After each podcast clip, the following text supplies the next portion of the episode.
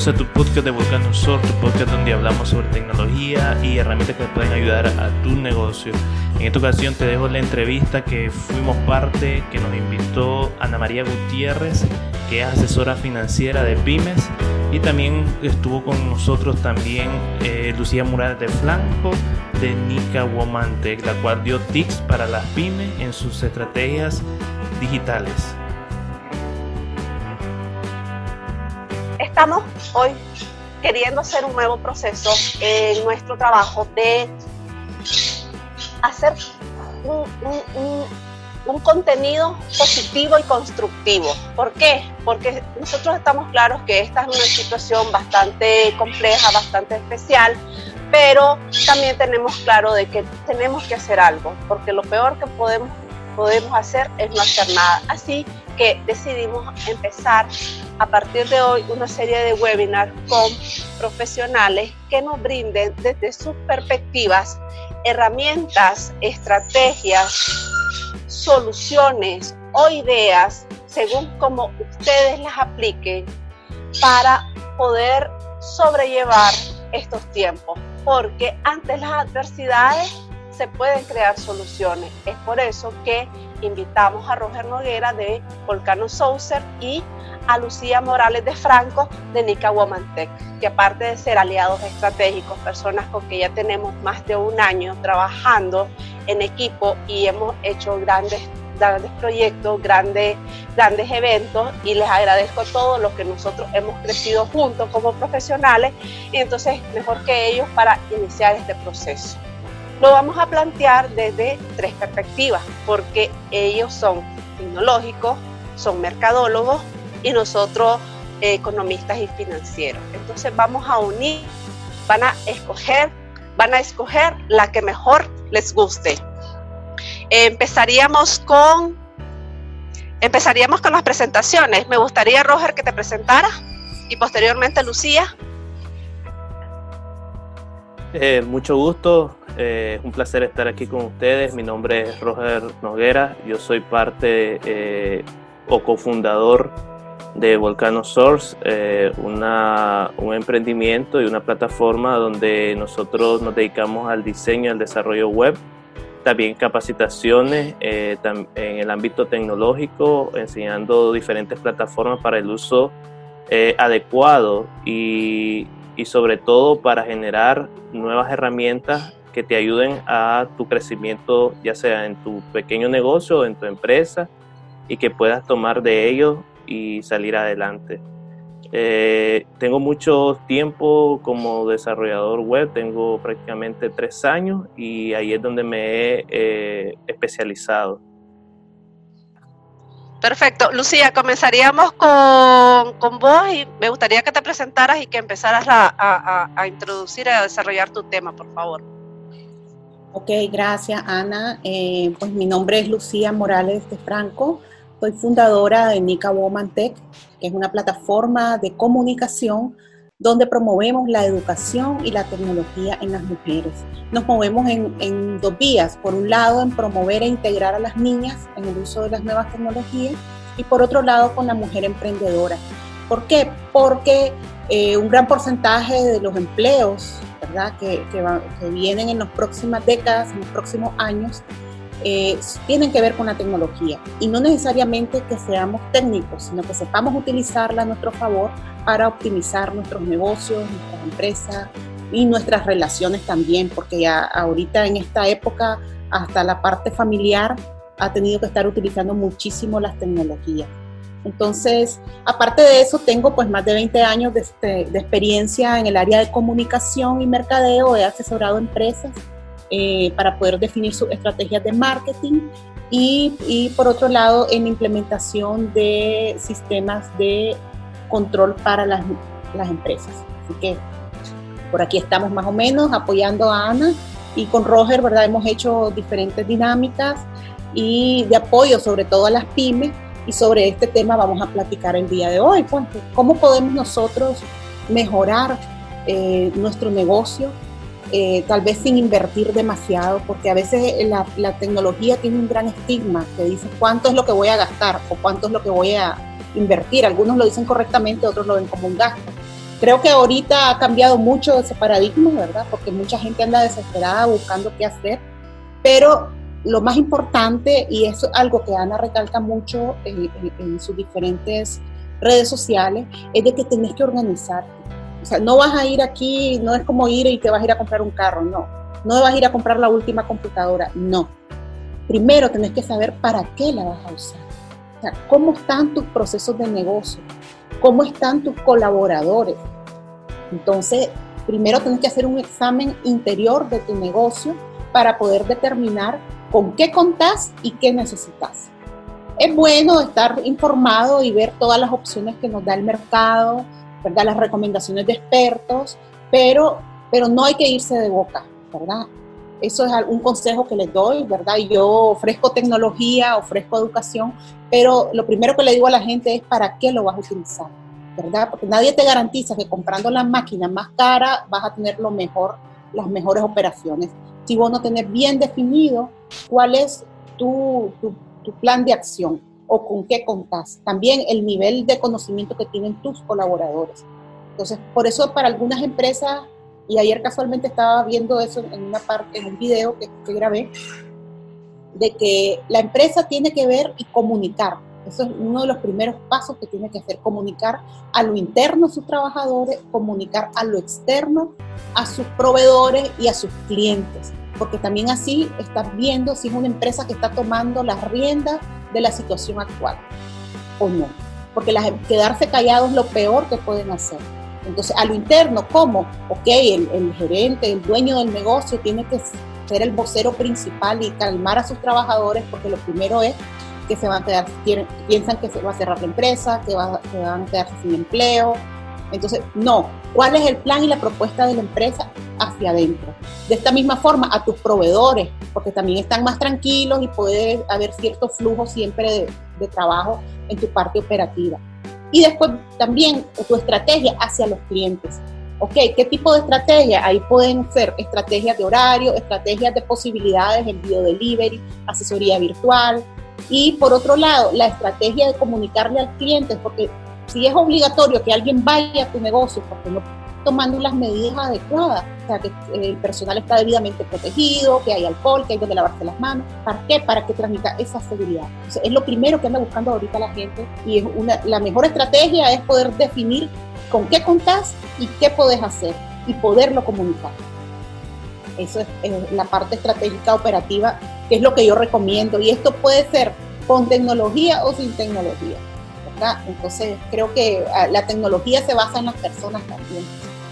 Perfecto, me encantó esas estrategias porque conjugan parte desde la base del desarrollo, que es la organización, como dijiste. Yo eso lo voy a seguir repitiendo y, va a ser uno de los discursos que, que, tal vez si, si día a día le tocamos la puerta, algún día no, nos permitan la entrada. Ahora me gustaría que Roger también, desde las herramientas que él maneja, nos eh, nos indicara cómo puede una empresa, cómo puede una organización, una pyme o una empresa eh, ya estructurada organizarse, eh, desarrollarse en su día a día. Bueno, algo que se primeramente debe hacer una empresa sobre todo es definir en este caso, si pasan al modelo de trabajo online o fuera de, su estructura, ¿verdad? O su edificio donde laboran todos sus trabajadores y los mandan a trabajar desde casa, tener eh, ya estipulado una estructura de trabajo en una plataforma en línea. Hay muchas plataformas en las cuales las empresas, pymes o pequeños negocios pueden eh, optar o, empaparse de ella de manera gratuita o con un costo mínimo para que no afecte su eh, en, manera económica ¿verdad? Su, su, operatividad. Entonces, lo primero es tener ya definido, ya sea en un libro de Excel o en, una hoja o una libreta, cómo van a ir estipuladas sus, sus estrategias o sus tareas. Y para eso hay una plataforma en línea que es libre, que se llama Trello. Voy a mostrar eh, una serie de presentaciones para que puedan ver eh, el nombre, ¿verdad? O, antes de eso, vamos, primeramente les voy a hablar sobre herramientas de gestión. Las herramientas de gestión, como, como su nombre lo dice, son herramientas que nos pueden facilitar las tareas que nosotros estamos llevando a diario. No necesariamente tiene que ser una, una, empresa, sino también eh, alguien de manera personal, porque recordemos que eh, hay emprendimientos o pequeños negocios que solo cuentan con una o dos personas. Entonces, lo principal es cómo voy a llevar esa, esa, esas tareas que ya tengo programadas las que hacía de manera presencial al ámbito eh, online. Entonces, lo primero es, esta herramienta de Trello lo que te facilita es llevar un control o un seguimiento de tus tareas y asignarla. Por ejemplo, si ya tengo estipulado que en esta semana la empresa va a trabajar sobre una, tarea específica o una meta específica, de desmenuzar esa tarea en pequeños ítems donde yo voy a poner tiempo y horario a quién va dirigido eh, eh, para terminar o, alcanzar esa meta en esta semana. Entonces Trello me ayuda porque yo puedo agrupar a un grupo de trabajo en el cual yo puedo asignarle a cada trabajador correspondiente a su área la tarea específica que me va a llevar a cumplir esa meta. Entonces ahí me va a dar un estudio de seguimiento, me va a alertar, Trello te, te, alerta cuando ya se está por cumplir esa meta general y a mí me beneficia como, como empleador o tal vez como dueño de la empresa eh, saber si mis trabajadores están cumpliendo en tiempo y forma. Y por eso es como, como le digo, podemos optar a esta herramienta para desarrollarme en ese ámbito, llevar el control de mis, de, las personas que trabajan conmigo y que están trabajando de manera online, o sea, fuera del edificio o de la estructura organizacional. Entonces, está Trello, está también Google Tasks, pero Google Tasks eh, es como, también se puede trabajar en grupo, pero es como más personal. Por ejemplo, si alguien es un emprendedor y es único, porque recordemos que las pymes, para pymes yo recomiendo Trello. Para alguien que esté empezando y, o un emprendedor único, que sea él el dueño exclusivo, que sea el que está vendiendo, el que está compartiendo, el de marketing. Creo que Google Tasks es una herramienta que lo pueden descargar desde, eh, a su, desde la Play Store a su celular y perfectamente pueden eh, ir haciendo sus tareas, sus apuntes. Hoy me toca hacer esto, como ahí en esa imagen hay una, alguien que está escribiendo en un libro pero utilicemos las herramientas digitales, ya que nos ayudan en muchas cosas. Y Google Tasks se puede vincular con Google Calendar. ¿Y qué pasa con Google Calendar? Me, siempre me está lanzando alertas sobre una programación, ya sea de un evento o una tarea que yo la haga con Google Tasks. Entonces, igual me está notificando, me está avisando que tengo algo pendiente o si no lo puedo realizar la tarea, entonces puedo trasladarla para otro día. Pero igual me va midiendo cuánto es mi productividad diaria acerca de las cosas que yo me pongo como meta. Recordemos que estas herramientas no sirven de nada si yo no estoy consciente de lo que puedo y no puedo realizar en el transcurso, ya sea de, de mi proyecto personal o de mi empresa.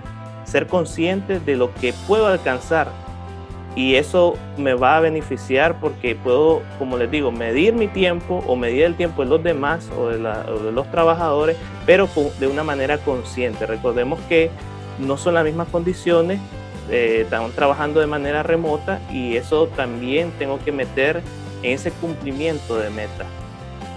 Otra opción es la presencia online. Recordemos que la presencia online siempre va ligada a los diferentes medios en los cuales yo puedo estar visualizando mi marca, mi negocio en todas las plataformas. Recordemos que existen redes sociales, eh, medios de comunicación y también están las plataformas online que son los sitios web.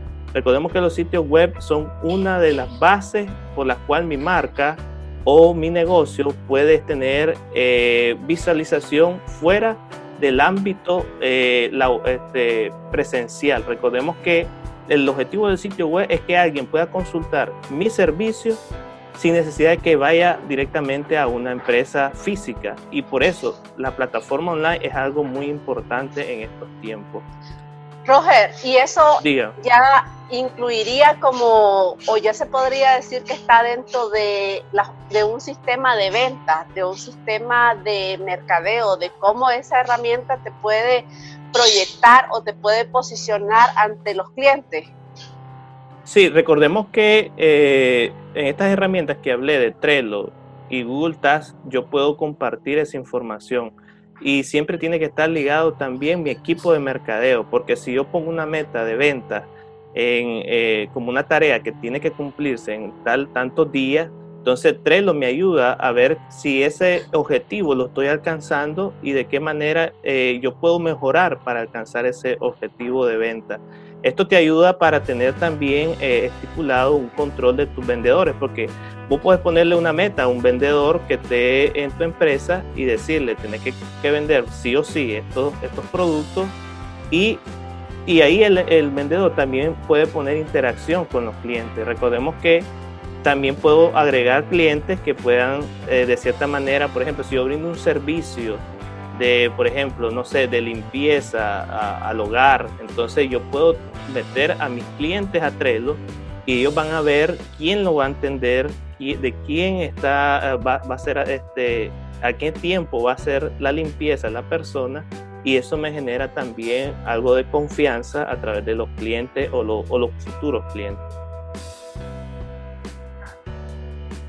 Ok, perfecto. Y fíjate que todas esas bases, eh, todas esas bases para montar esa estructura o esa información parten de la organización, parten del conocimiento. Si nosotros no tenemos ese, ese conocimiento sobre lo que nosotros hacemos día a día, eh, pues va, a ser bastante difícil el conjugar todas esas herramientas y lograrlas, lograrla, eh, poner en, en marcha tanto para, para, para, toda la organización o para nuestros clientes. Y es bastante importante y ahí también me gustaría que Lucía nos aporte qué otras herramientas eh, manejamos o, nos pueden recomendar para, para que los microempresarios puedan utilizar y puedan decir, ah, esa, esa, esa la puedo usar yo o esa me conviene a mí.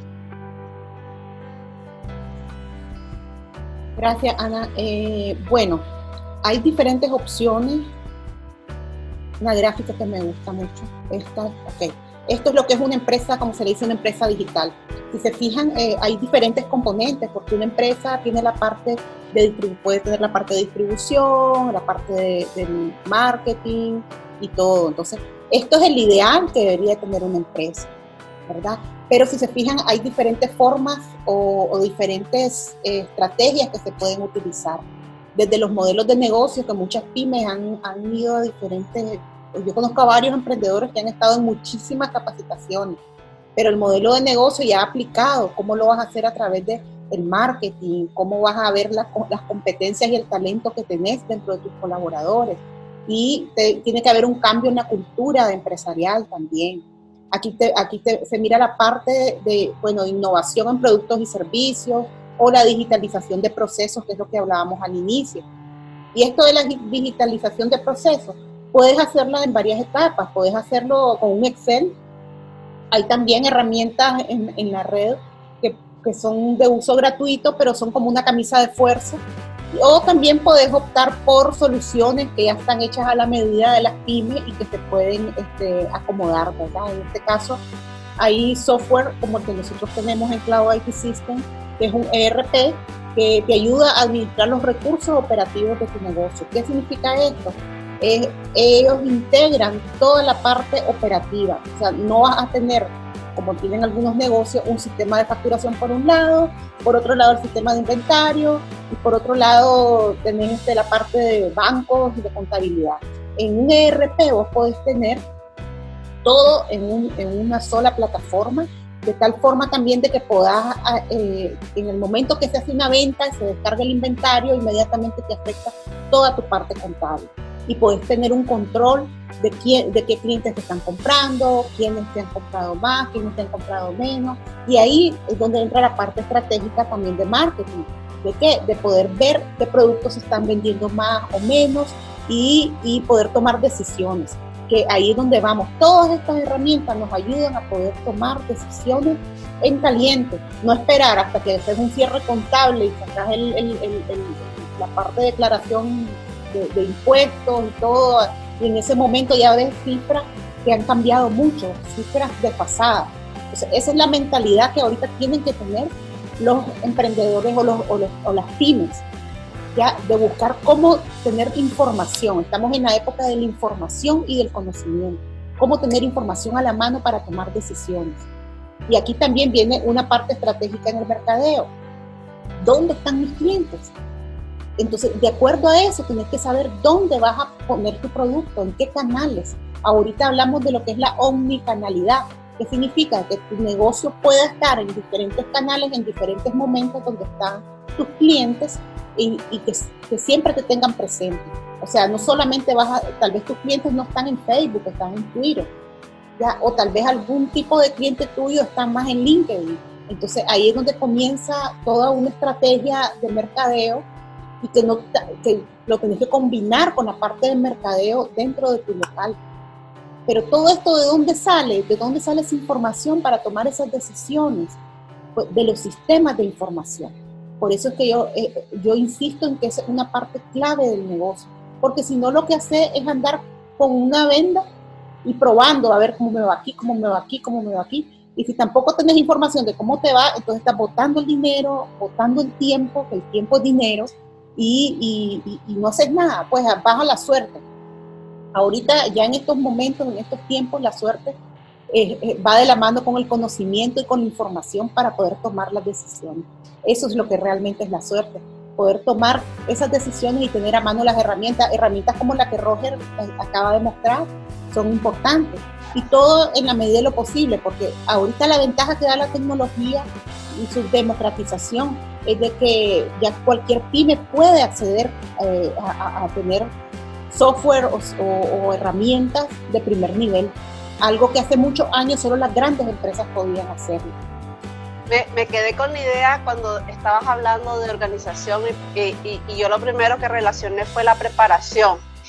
Cómo nosotros tenemos que, eh, cómo nosotros tenemos que visualizar nuestros negocios y esa herramienta de estar preparado es sumamente importante. Y yo les decía eh, en, en muchas ocasiones que todo tiene un valor monetario, todo tiene un valor económico, hasta algo que podemos considerar que es una satisfacción, que puede ser una flor que te regalen o, cualquier detalle tiene un valor económico. Posiblemente tenga un poco más de valor sentimental para la persona, pero se pagó el bien. Y entonces sin querer, eh, sin querer menospreciar ese, ese, ese punto o esos detalles, entonces vengo yo y aterrizo. ¿Cómo empezamos a organizar nuestros negocios por la parte operativa? Sabemos lo que hacemos y en cuanto definamos qué es lo que hacemos, vamos a saber cuánto vale, porque es la mejor forma de darle un un, precio o un valor a nuestro trabajo, conociéndolo.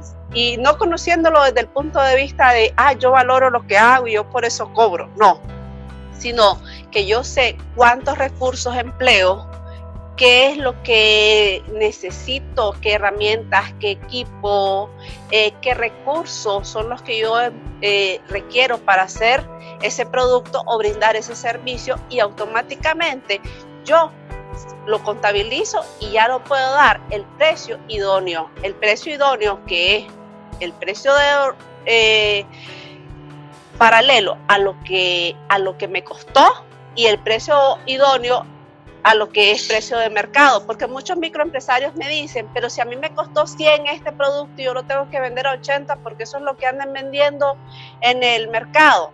Entonces, automáticamente yo les digo, ese es el mensaje claro para decirle reevalúen su estructura de costo, porque no podemos transmitirle a nuestros clientes ese valor eh, que, que tiene el producto, porque no es ese el precio del producto ideal, ese es el precio que nosotros lo estamos haciendo porque o estamos comprando de forma errada los productos o bien no estamos haciendo un uso óptimo de todos los recursos. Y ahorita yo quiero retomar algo que siempre he escuchado en los microempresarios, no tenemos tiempo por el día a día. Yo pienso que ahorita llevamos cuatro meses, cuatro meses del año que estamos finalizando y estamos cerrando hoy, 30 de abril, y no es mucho, aunque pueda ser algo significativo en volumen, en volumen de documentos, pero no es mucho para empezar, para sentarnos y hacer esa evaluación de enero a la fecha y saber qué es lo que hemos gastado. No es simplemente en las finanzas personales, sino también en las finanzas empresariales. Sentarnos a llevar un Excel, una estructura básica, una estructura que, diga cuáles son los rubros, que nos, haga eh, ese proceso de, de registro, de identificación, de cierre, que nos haga una proyección y que al final nos permita hacer un análisis y una evaluación para saber si podemos mejorar o no. Pienso que esas son las herramientas primeras o básicas que nosotros debemos de tomar como microempresa. Yo antes les decía que el papel y el lápiz, yo soy fan de, andar agenda porque es, algo primario para mí, pero lo que está acá se tiene, se tiene que pasar obligatoriamente a Excel. Entonces, esa es una de las recomendaciones básicas que, están. Hay formas, hay estructuras, hay básicas, hay, hay, hay programas, o unos programas, este, hay formas en Excel que pueden ser tablas dinámicas o ya eh, programas que se pueden hacer o, o, tablas un poquito más especializadas que se puedan hacer en Excel. Y eso va dependiendo de, del conocimiento o de la habilidad que cada una cada, uno de nosotros tenga, pero empezar, empezar a utilizar ese Excel, porque es súper importante. Pero también, como Lucía dijo, eh, hay unas herramientas que están dentro de, eh, dentro de las plataformas de desarrollo, que son los sistemas. Y me gustaría que, que ya empezaste a dar unos una, una, una, las bondades de ellos, pero me gustaría que dieras un, un, concepto más amplio del beneficio que puede tener una empresa llevando un sistema, porque eso va dependiendo de las condiciones, de los requerimientos básicos, porque ya eso me lo va a decir cuando mi demanda o mi cantidad de clientes ya supere un, volumen que no lo supera el Excel. Entonces, me gustaría, Lucía, que nos puedas este, retroalimentar sobre este tema. Ok. Eh, en el caso del Excel, te puede ayudar a controlar las operaciones y todo, pero eh, es difícil mantenerlo al, eh, al, día, ¿verdad? Sobre todo cuando el negocio ya es un poco más grande. en el caso de los sistemas, ¿qué te puedo decir de beneficios, aparte de la información, es de que también libera tiempo. O sea, ya cuando, claro, todo tiene una curva de aprendizaje. El detalle del sistema es la parte humana. Primero que tiene que estar la gente consciente de que es un cambio y los cambios a veces no son tan fáciles y todo tiene su curva de aprendizaje. Entonces, esa curvita que es bien difícil llegar, pero que ya cuando ya estás en, el tope, ¿verdad? Ya comenzás a sentir eh, los frutos del trabajo. ¿Qué ¿Cuáles son los frutos? Tener información a la mano, eh, liberas a, mucho personal que a veces tal vez está en, en mucho trabajo manual lo liberas de tiempo y esto te puede ayudar a qué? A que atiendan mejor a tu cliente. El cliente siempre, ahora el cliente es más informado a veces que el propio vendedor. Entonces, y le gusta pedir la información y el vendedor tiene que tenerla a la mano. Entonces, todo este tiempo, todo ese, ese tiempo que te ahorras teniendo un sistema que te ayuda a tener todo eso ordenado, eh, podés optimizarlo para conseguir más clientes, para atender mejor a tus clientes y por ende un mejor resultado. Entonces, son parte pues, de, de, los beneficios que puede, que puede tener. Eh, igual, cuando vos tenés correctamente de contabilidad y los sistemas ahorita en tiempo real, te dan la ventaja de que vos no necesitas hacer cortes mensuales como se hacían antes y que siempre va atrasada la contabilidad. Ah, no, lo puedes hacer en el día de hoy, a este momento, ¿cómo vamos? ¿Cómo va mi flujo de efectivo? ¿Ya cuántos cheques he emitido? Entonces, esa información es vital para un eh, gerente financiero, para un gerente general. Entonces, el detalle está en el cambio de cultura. Entonces, a veces, y las barreras que este cambio de cultura y que las personas van poniendo en el sistema que a veces lo ven como un enemigo. Pero no, más bien hay que verlo como un facilitador de tu trabajo. ¿Y qué es lo que pasa? A veces las personas pueden eh, orientarse a realizar otras labores que van enfocadas en la venta y en atraer mejor a los clientes, que es a veces donde nos quejamos mucho, que hay una atención al cliente lenta, no te dan información y todo ese tipo de cosas. Lucía, me gustaría que ya para ir cerrando, deje un mensaje final de lo que necesitan las pymes para, eh, para empezar a actuar en un minuto. ¿Actuar en qué? En general. En general. El mensaje final, igual Roger, eh, puedes eh, hacerlo automáticamente cuando termine Lucía. Un mensaje como que ya les quede grabado a ellos. Bueno, lo primero es la parte humana, ¿verdad? como líder de un negocio, tiene, la persona tiene que saber inspirar a sus colaboradores y transmitirle seguridad. Y por otro lado, eh, esto va a crear una sinergia que va a ayudar a, que todos se sientan parte y puedan sacar adelante la empresa.